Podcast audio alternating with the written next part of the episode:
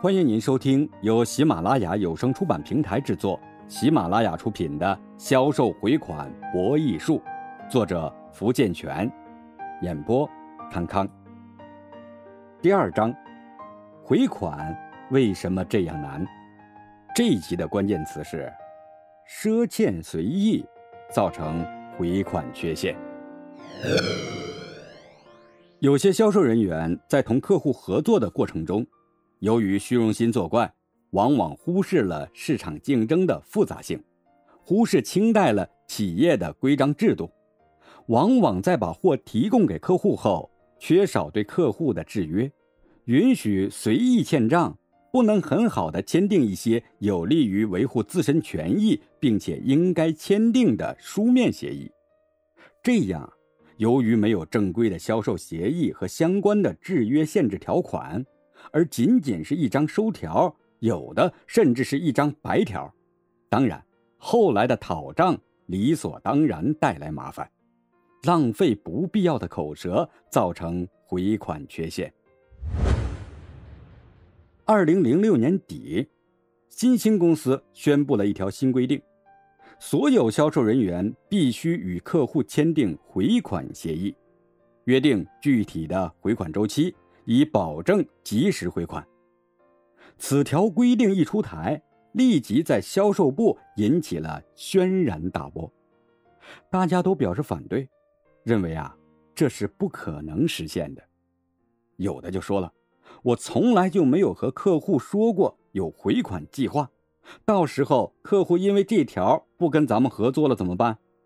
也有的说：“现在客户把持着渠道，他们。”根本就不听咱的呀！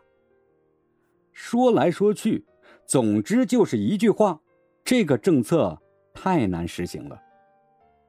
牢骚归牢骚，公司既然下了命令，大家还是得执行的。只要功夫深，铁杵还能磨成针呢。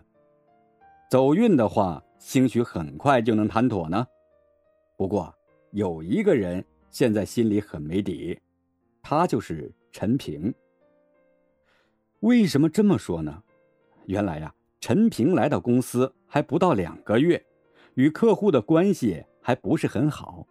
最关键的就是他手中的一个号称是全公司最难缠的客户——希望公司，都已经连续四个月没回一分钱了。陈平觉得。要想让希望公司接受这个协议，真是难于登天呐。可是公司下了命令，难执行也要去执行啊。陈平也只好硬着头皮去解决问题。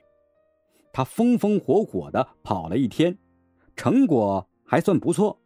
大部分的客户都同意与公司签订回款协议，有几家表示啊要考虑考虑。陈平暗自琢磨：这几家过几天再去一次，差不多就可以搞定了。接下来只要集中攻坚希望公司，我就可以圆满完成任务了。事实上，陈平对希望公司的担心不是没有道理的。当他找到希望公司财务部负责人宋英，表明了此行的意图时，对方听完后就直接拒绝了。宋英说道：“回款协议，别说你们公司了，就是国内名牌企业与我们合作，我们都不跟他签什么回款协议的。”陈平耐心的向宋英解释：“我们这个协议主要是为了有一个稳定的账期，其实对你们公司也是有好处的，以后新产品上市、促销都可以享受优先权的。”哈，那就是说。要是你们的货卖不好，我们公司还得借钱给你们回款了。你想想，可能吗？宋英提高了声调。再说了，促销也是为了你们公司多销产品，那些费用也是应该给的。啊，您，陈平刚想继续劝说，对方似乎不耐烦了，他们打断了陈平。行了，反正我们公司是不会签那个协议的。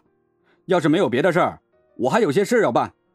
陈平一看，实在没有别的办法，只好先回去再说了。在这之后啊，陈平又专门为此事去了三次，对方不是避而不见，就是根本就不同意签这个协议。最后，对方还撂下一句话：“要是再提回款协议，以后的生意就别做了。”陈平一想，这个希望公司是自己公司的大客户，得罪不起呀，否则弄不好真的是吃不了兜着走了。他向领导汇报了这件事，在详细的考虑各方面的因素之后，公司领导同意先不对希望公司实行回款协议。回款协议的事情倒是过去了，可回款问题却仍然困扰着陈平。因为拒签回款协议取得成功之后，希望公司更加得寸进尺。随着销售额的增长，他们的欠款也是与日俱增，回款的压力简直压得陈平喘不过气来，每天都好似在水深火热中煎熬着一般。陈平没能让希望公司签下这份回款协议，主要就是过于顾及顾客的态度。这也直接造成了日后的回款难收。作为销售人员，要想保证回款的及时收回，绝对不能对客户心慈手软，一定要让客户做出回款的承诺。因为在这个问题上，客户为了达到少回款甚至不回款的目的，总是会想尽办法提出这样或那样的理由。如果你只是想着，既不得罪客户，又达成目标，到最后必定是两手空空，一样也得不到。当你想尽一切办法把货铺进了超市，可你事先光想着把货铺进去，却没有照顾到这家超市的信用问题，更没有对回款实施有效的控制和管理，还对客户的一些有违商业规范的行为妥协忍让。结果，当你最后去收款时，就自然而然地遇到了下面的窘境：客户的一句话足以令你无比的郁闷。回款呢？现在没有，等通知吧。为什么你自己的回款自己却做不了主呢？究其原因，还不是对回款的内控不力造成的。正是因为销售人员的这种忽视。导致产品一旦卖给客户，回款便好似脱缰的野马、离轨的火车，再也不受你的约束。结果自然让回款变成了让人头疼的问题。也正是你的妥协，客户们更加变本加厉，拖欠货款的恶性事件时有发生，漫天要价的情形更是屡见不鲜。最终，你也被客户折磨的。焦头烂额，信心尽失，于是本应是理直气壮的收款，由于没有做好当初的工作，以至于让你自己在最后的收款过程中求爷爷告奶奶，甚至到了低三下四、摇尾乞怜的地步。而客户又是个什么样子呢？他们以回款为筹码，与你讨价还价，左一个理由，右一个条件。让你觉得只要满足了这个条件、那个理由，就可以拿到本该属于你的钱，在那个永远填不满的狮口中，不停的填了又填。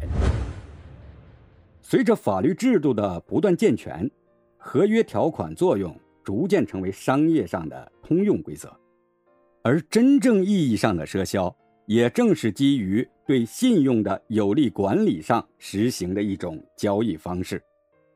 原本建立在信用基础之上的赊销是提高销售额、增加利润的有效手段。然而，如果企业对客户缺少制约，允许随意欠账，那么赊销则等同于杀鸡取卵、饮鸩止渴。或许是因为你的疏忽，也或许是你根本就缺少这种意识。以至于让一些资信状况差的客户溜进了你的销售范围，在没有对其进行广泛调查的情况下，你便轻易地将产品供给了他们，就在不知不觉中为回款的回收埋下了祸根。当你去收款时，或因为客户经营不善，你拿不出足够的回款，或因为客户转让，债权债务理不清、道不明；或因客户一夜蒸发，回款却成了肉包子打狗，货倒是卖了，回款却成了呆死账。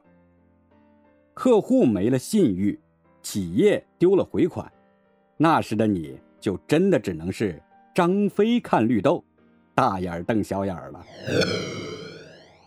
因此，企业在销售的最初要顾全大局，将过程中的每个环节都纳入到整体营销活动中，在前面的行动中考虑到后面的结果，在实际工作中，在铺货赊销的时候，把客户的信用摸清楚，签订一些有利于维护自身权益的书面协议，以及正规的销售协议和相关制约限制条款。